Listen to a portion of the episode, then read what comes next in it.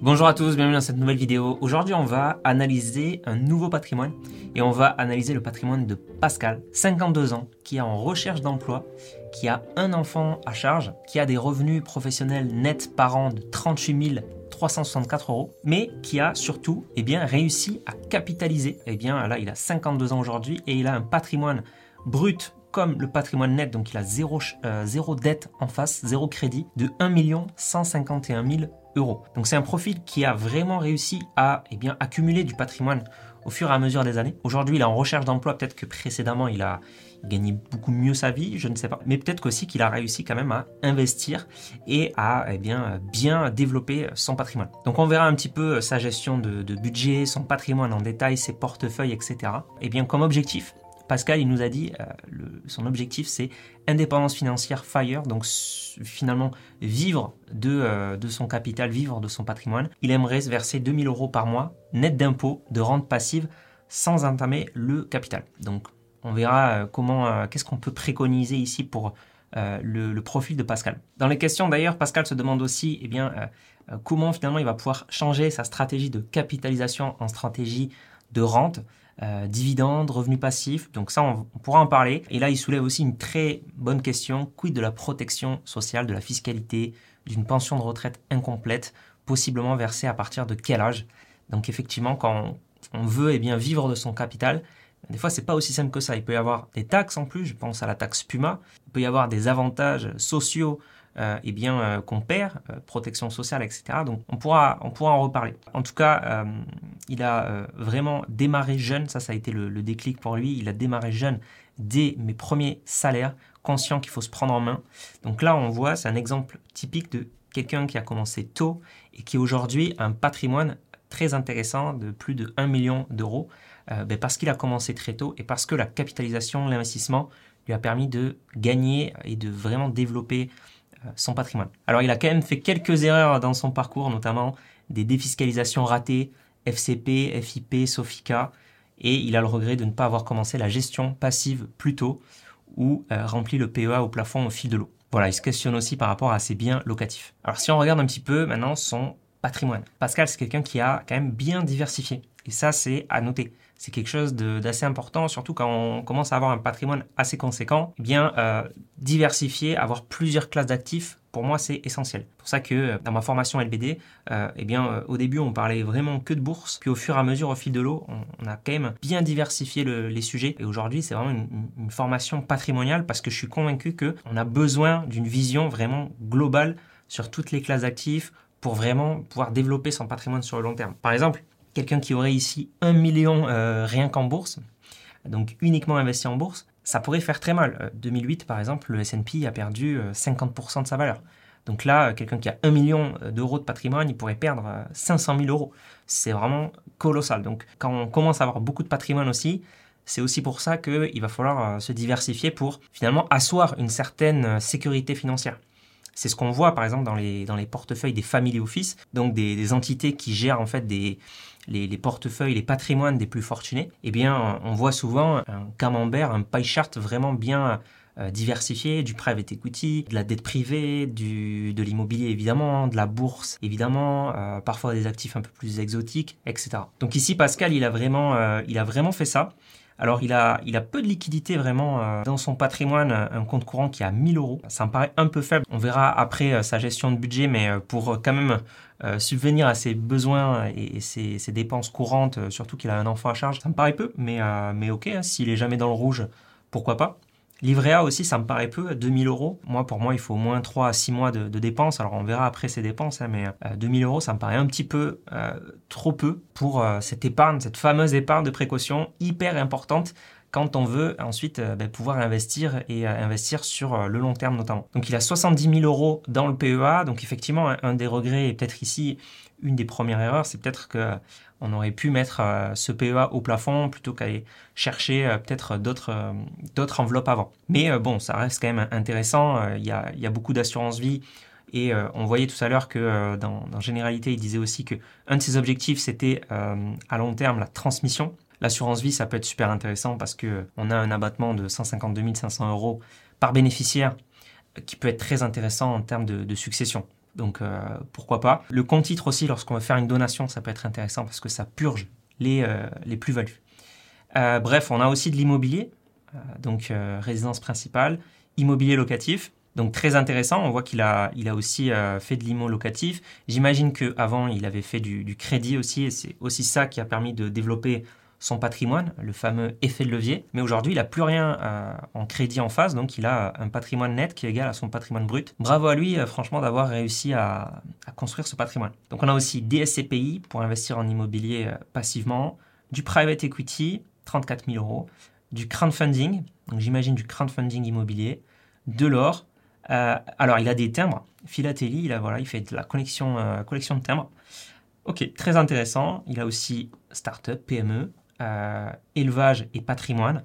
Ok, un terrain, un petit terrain, 8000 euros, 500 euros de crypto, voiture, et puis autre actif. Donc, il a aussi, bah là, c'est surtout des produits de défiscalisation. Donc, Sofica, c'est pour financer l'industrie du, cinéma. GFV et GFF, c'est des, des, groupements fonciers forestiers et euh, viticole. Donc on voit son patrimoine qui est quand même euh, bien éclaté euh, dans plusieurs poches. Et ça, je trouve ça vraiment très intéressant. Pour moi, c'est vraiment essentiel. Donc on voit que la majorité, c'est en immobilier locatif. Ensuite, c'est l'assurance vie avec les unités de compte. Pas mal de fonds euros, quand même à 145 000 euros de fonds euros.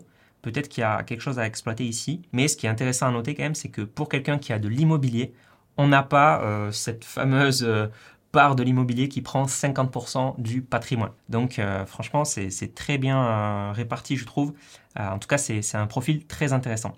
Donc si on enlève l'immobilier, voilà, on voit l'assurance vie qui pèse vraiment beaucoup, puis les SCPI et, et, le PEA. On a aussi les startups aussi, un peu de private equity, etc. Et puis, eh bien, c'est un des premiers patrimoines qu'on voit dans cette série où euh, eh bien, on a plus de placements financiers que d'immobilier finalement. Vraiment beaucoup de liquidités quand même, 148 000 euros. Autant il a presque rien sur euh, les livrets, euh, livrets A, compte courant, autant en, fonds euros, il a, il a vraiment mis le paquet en fonds euros. Alors si on regarde un petit peu maintenant sa, sa gestion de budget, donc on voit qu'il a des revenus professionnels de 1600 euros par mois. Il a des revenus immobiliers, donc grâce à son immobilier locatif, des revenus des SCPI, un petit peu de crowdfunding et puis un petit peu d'autres revenus. Globalement, il gagne autour de 3197 euros euh, par mois. Et puis, euh, en termes de dépenses, alors les dépenses contraintes, donc c'est assez, euh, assez classique, je dirais. Hein.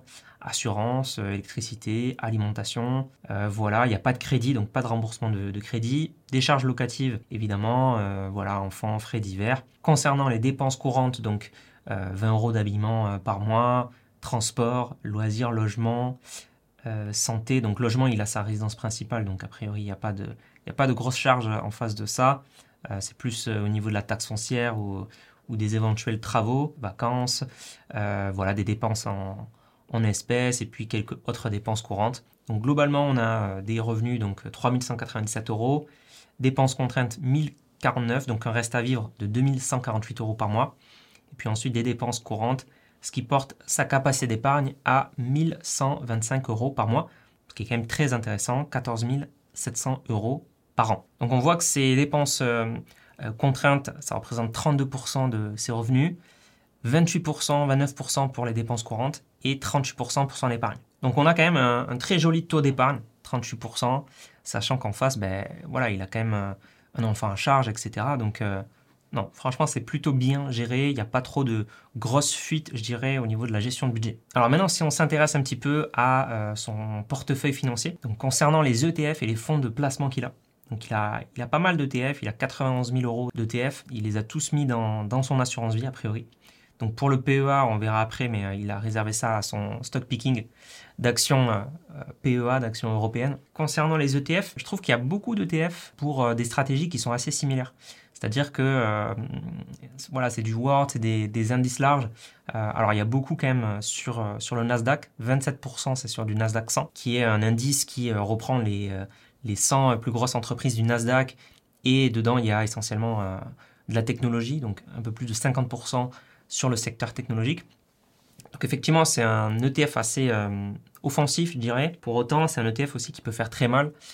En 2000, on a vu le Nasdaq perdre 80% de sa, de sa valeur parce que le secteur technologique s'est complètement effondré. Mais en même temps, ça peut amener des perspectives de performance élevées. Il y a un couple qui ne divorce jamais, c'est le couple rendement, risque. Donc Bon, pourquoi pas? Après, moi, je suis pas hyper fan pour aller chercher de la performance de se concentrer sur un secteur. Pour aller chercher de la performance, euh, moi, je suis plus euh, attiré par euh, les facteurs, notamment les facteurs smart beta, qui permettent en fait de prendre un biais, non pas en termes de secteur ou de géographie, mais un biais en termes de stratégie d'investissement. Et les facteurs Smart Beta, ils sont assez baqués par la science et les études, et c'est notamment le modèle à 5 facteurs de Fama et French, un modèle en fait qui montre pourquoi certaines actions performent plus que d'autres, et sur quoi on pourrait s'exposer pour s'attendre à plus de performance que, que sur d'autres actions. Et ça, c'est euh, permis par euh, ces facteurs-là. Et euh, voilà, moi, je suis plus axé, non pas à aller chercher de la performance via des thématiques, mais plus à aller chercher de la performance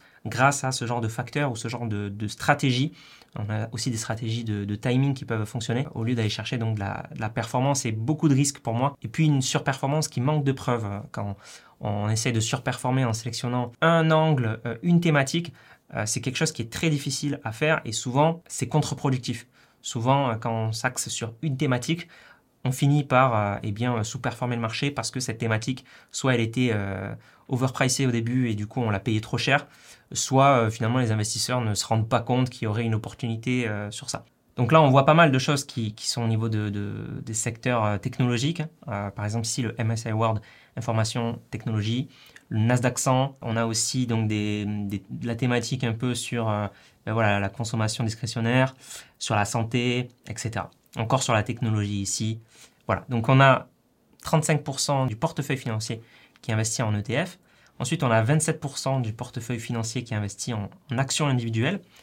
Donc là, on a des actions essentiellement euh, euh, françaises. Alors, on a deux ETF qui ont été mis ici quand même euh, parce qu'ils sont sur PEA. Et voilà, globalement, on a Stellantis, L'Oréal, Capgemini, Sanofi, FH, Vinci, Air Liquide, LVMH, Total Energy, voilà, ce sont des actions bon père de famille, je dirais, françaises.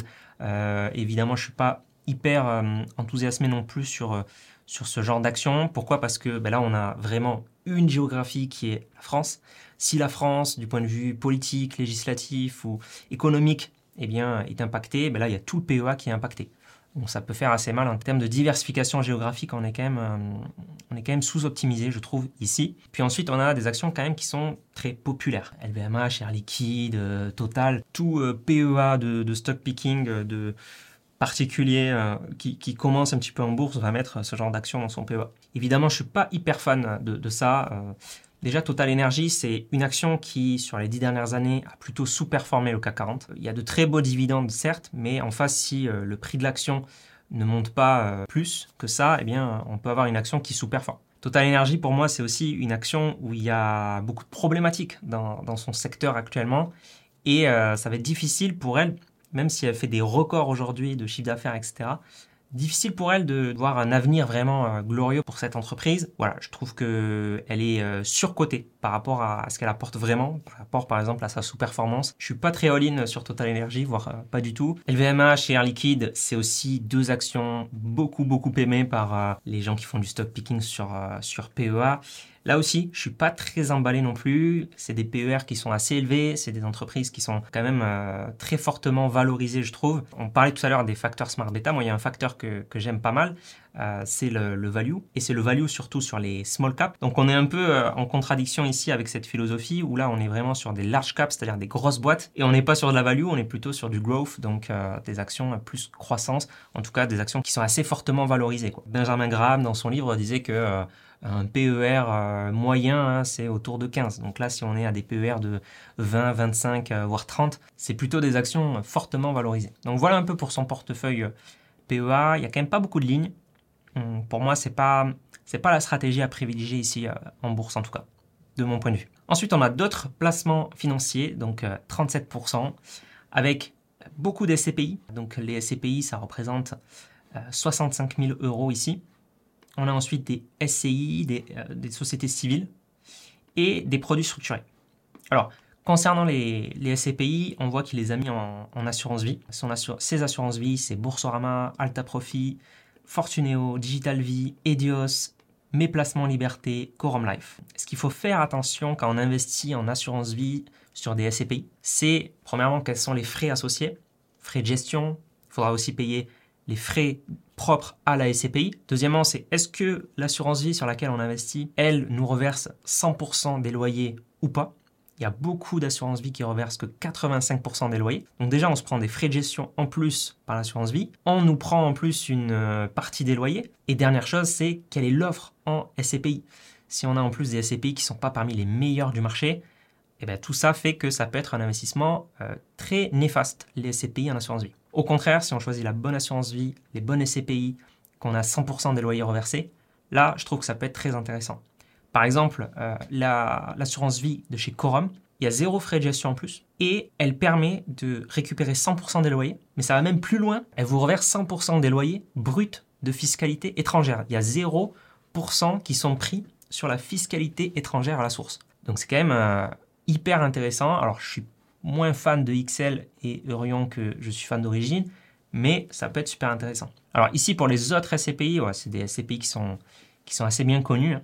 Activimo et Pierre, c'est deux très bonnes SCPI à mon sens. Alors nous en interne, on a, on a un fichier un peu qui classe euh, toutes les SCPI. C'est vrai que euh, après pour le reste de ces SCPI, donc Efimo, Rivoli, Primo Pierre, euh, c'est des SCPI où il s'est passé quand même des choses. En 2023, Efimo a perdu 10%, Primo Pierre 13%, Rivoli Avenir, je crois qu'elle est aussi assez mal notée sur notre, notre sheet interne d'analyse des SCPI, euh, baisse de 12% en 2023. Pas parce qu'il y a eu des baisses que ce sont des mauvaises SCPI, mais ce sont plutôt des mauvaises SCPI parce que souvent elles sont très endettées, elles sont peu agiles, euh, c'est-à-dire qu'elles vont investir dans des bureaux à Paris parce qu'elles sont contraintes au lieu d'aller chercher des opportunités en Europe ou euh, ailleurs ou là où il y a vraiment des opportunités. Et euh, c'est des SCPI aussi qui, historiquement, n'ont pas amené euh, les meilleurs rendements du marché. Je suis un peu moins fan sur euh, certaines de ces SCPI ici. Alors ensuite, il a des SCI, des SC, des sociétés civiles. Alors moi, je suis assez dubitatif. Il faut toujours analyser en profondeur ce qu'il y a dans ces véhicules d'investissement comme des SCI. Parce que souvent, on a un empilement des frais qui fait que ça peut être vraiment, vraiment désavantageux. Dans le sens où une SCI peut, à l'intérieur, investir dans des fonds d'investissement ou dans d'autres SCPI. Et en gros, on va avoir la SCI qui facture des frais de gestion, qui investit elle-même dans des SCPI ou d'autres fonds, qui eux-mêmes facturent des frais euh, de gestion, etc. Et avec cet empilement de frais, on peut avoir euh, des performances qui sont vraiment assez dégradées. Donc en général, ce qu'on préfère faire, c'est avoir euh, que des pure players, c'est-à-dire si on veut faire de l'immobilier passif, on prend directement la SCPI. On ne prend pas une SCI qui va investir dans une SCPI, etc. Si on veut faire de la bourse, on prend directement un ETF. On ne prend pas par exemple un OPC qui va investir à la fois dans l'immobilier et aussi de la bourse, mais du coup qui va facturer des frais en haut et aussi des frais en bas. Ensuite, il y a un petit peu de produits structurés, donc il y a autour de 14 000 euros investis en produits structurés. Là aussi, il faut vraiment aller regarder les petites lignes parce que euh, souvent il y a des frais qui sont limite cachés. C'est des frais qui peuvent être très insidieux, dans le sens où euh, les produits structurés, en fait, c'est des produits qui sont créés à partir d'options et d'obligations généralement, et il y a un sous-jacent. Ça peut être un indice boursier, par exemple euh, le euh, MSCI World ou le S&P 500 ou le CAC 40, imaginons. Mais ce que le, commercial, le banquier va pas forcément dire quand il va vendre son produit structuré, c'est que le sous-jacent, c'est pas le CAC 40. C'est le CAC 40 sans dividende, par exemple ou c'est pas le CAC 40, c'est le CAC 40 avec un decrement de 5% euh, par an. Donc euh, on enlève 5% de la performance à chaque fois, tous les ans, euh, au CAC 40. Voilà, ça pour dire que c'est construit en fait d'une certaine manière que eh bien, les banques finalement elles soient, soient gagnantes et il faut vraiment regarder les petites lignes et les garanties et les frais, etc. pour se rendre compte de est-ce qu'un produit structuré est vraiment intéressant pour moi ou pas. Et en général, encore une fois, on va préférer les pure players, c'est-à-dire au lieu euh, d'avoir un produit structuré qui va mélanger des options, de la bourse, des obligations et qui va être très complexe, eh bien on va jouer plus sur un ETF pour le côté offensif et si on veut aussi du côté défensif, ben, on va prendre euh, des SCPI ou on va prendre autre chose. Mais un produit structuré, ça peut être complexe et ça peut cacher des choses euh, qu'on ne se rend pas compte au début. Derrière, un petit peu les performances des fois affichées. Ah oui, vous allez voir, vous allez toucher 10% de dividendes tous les ans. Ah oui, d'accord, c'est très joli, mais si de l'autre côté, je perds 10% aussi de mon investissement tous les ans, eh bien, je gagne zéro. Avant qu'on parle du portefeuille financier de Pascal, d'ailleurs, vous pouvez télécharger aussi ben, ce tableur euh, gratuitement. Le lien est en description si vous voulez eh bien, analyser vos propres, euh, votre propre patrimoine et si vous voulez aussi potentiellement que nous, on en fasse une vidéo. Alors Pascal, il nous a aussi envoyé son Finari et euh, sur Finari, on peut euh, faire une petite simulation, par exemple, euh, si on met son épargne mensuelle de 1225 euros par mois sur 10 ans. On peut voir qu'au bout de 10 ans, Pascal peut s'attendre à un patrimoine autour de 1,8 million, avec donc 147 000 euros de contribution et puis pas mal de plus-value générée. Et d'après Finari, son patrimoine lui rapporte aujourd'hui à peu près 4,39% par an. Donc sur l'ensemble du patrimoine, ça fait quand même de grosses plus-values effectivement en 10 ans, 632 hein, 000 euros euh, ici générés. Et donc si on reprend les questions de, Pascal, sa question initialement c'était comment eh bien, je vais pouvoir me verser 2000 euros par mois euh, net grâce à mes investissements? Première erreur à ne pas faire, c'est ben, se verser des rentes grâce aux dividendes en bourse. Voilà, on le sait, les dividendes, c'est vraiment très inefficient fiscalement, surtout en phase de rente où on va vraiment payer 30% sur euh, de, grosses sommes à chaque fois, donc la fiscalité peut être très importante, enfin, surtout si on est euh, sur compte titre. Donc ça, on, l'a vu plusieurs fois hein, sur cette chaîne YouTube, donc euh, n'hésitez pas, j'ai aussi des articles à ce sujet, à, voir pourquoi c'est pas efficace et comment faire plutôt pour vivre de son capital. À noter aussi que quand on commence à vivre de son capital, il faut réussir à être flexible. Et il y a une, stratégie qui est très importante à mettre en place, ce sont les retraits dynamiques.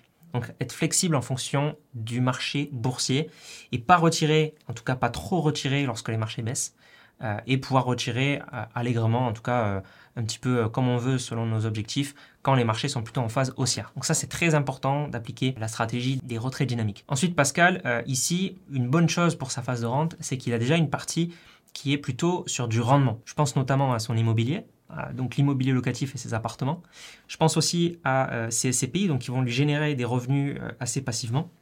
Donc ça, c'est très intéressant en phase de rente, pouvoir avoir des, des, revenus qui tombent de manière passive et de manière très régulière. Ensuite, concernant son assurance vie, donc peut-être qu'il y a euh, un arbitrage qui est possible surtout au niveau de son fonds euro pour passer plus sur des produits de rendement pour sa phase de rente. Sinon, euh, concernant l'assurance vie, c'est peut-être quelque chose qu'il faudrait plus conserver, surtout s'il a un objectif de transmission de patrimoine. Ce qui peut être par contre intéressant de toucher, ça va être le PEA. Il n'est pas très intéressant euh, en termes de transmission et il est plus intéressant euh, en termes de capitalisation et en termes de consommation ensuite. Donc le PEA, il y a peut-être quelque chose à faire à ce niveau-là. Donc ce qui serait possible de faire, c'est eh bien arbitrer peut-être un petit peu vers des produits un peu plus de rendement Ensuite, clairement, il faut faire attention à la taxe PUMA, c'est-à-dire euh, ne pas avoir que des revenus venant du capital. Sinon, fiscalement, cette taxe, elle peut faire vraiment euh, assez mal. Qui, je le rappelle, est appliquée si on gagne en termes de revenus du capital plus de 50% du PAS, donc c'est le plafond annuel de la sécurité sociale. Donc c'est si on gagne plus de 23 184 euros venant du capital, c'est-à-dire plus que 1932 euros par mois, et que dans le même temps, vous gagnez grâce à vos revenus professionnels cette fois-ci, moins que 20% du pass.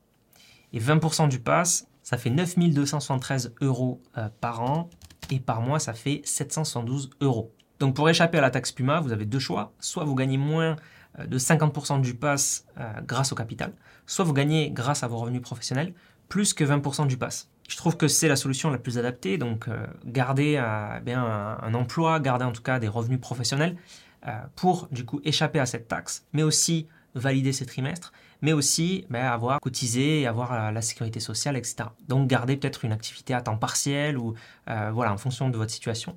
Alors il y a certaines personnes aussi ce qu'elles font, c'est qu'elles ont une holding patrimoniale pour vivre de leur, euh, de leur capital et, euh, et, pour être vraiment rentier. La holding patrimoniale, donc c'est une société qui va détenir par exemple des SCI pour investir en immobilier, qui va peut-être détenir aussi une activité opérationnelle avec une SAS ou une autre forme de société. Et euh, avec cette holding, eh bien, quand vous êtes propriétaire de cette holding, vous allez aussi pouvoir vous mettre, euh, vous, euh, dirigeant de la holding. Et comme vous allez être dirigeant de la holding, ben, vous allez avoir un salaire, des revenus donc professionnels, et elle va aussi pouvoir vous payer des dividendes si vous voulez avoir plus d'argent. Donc ça permet d'échapper à la taxe PUMA et ça permet de bien arbitrer son patrimoine. Personnellement, c'est ce que je fais. j'investis beaucoup maintenant en société, j'investis aussi du coup via ma holding. Euh, et, comme ça, moi, je peux arbitrer, je peux me rémunérer si j'ai besoin en tant que dirigeant et, euh, bien réinvestir dans la boîte ou, euh, ou me verser des dividendes pour investir en perso, etc. Enfin, je fais un petit peu ce que je veux et ça permet vraiment de piloter le patrimoine donc avec une partie pro et une partie perso Et, et ça, c'est un petit peu le schéma ultime pour, pour le rentier, je pense. Merci d'avoir écouté ce podcast. Si vous l'avez apprécié, vous pouvez laisser 5 étoiles sur Apple Podcast, Spotify ou autre. Ça aide beaucoup à le référencer. Donc merci beaucoup à tous ceux qui le font. Vous pouvez aussi vous abonner pour ne pas rater les prochains contenus pour vos finances. Et si vous souhaitez aller plus loin, vous avez les liens en description ou vous pouvez visiter le site internet s'investir.fr. C'était Mathieu, conseiller financier et fondateur de S'investir. On se dit à la prochaine.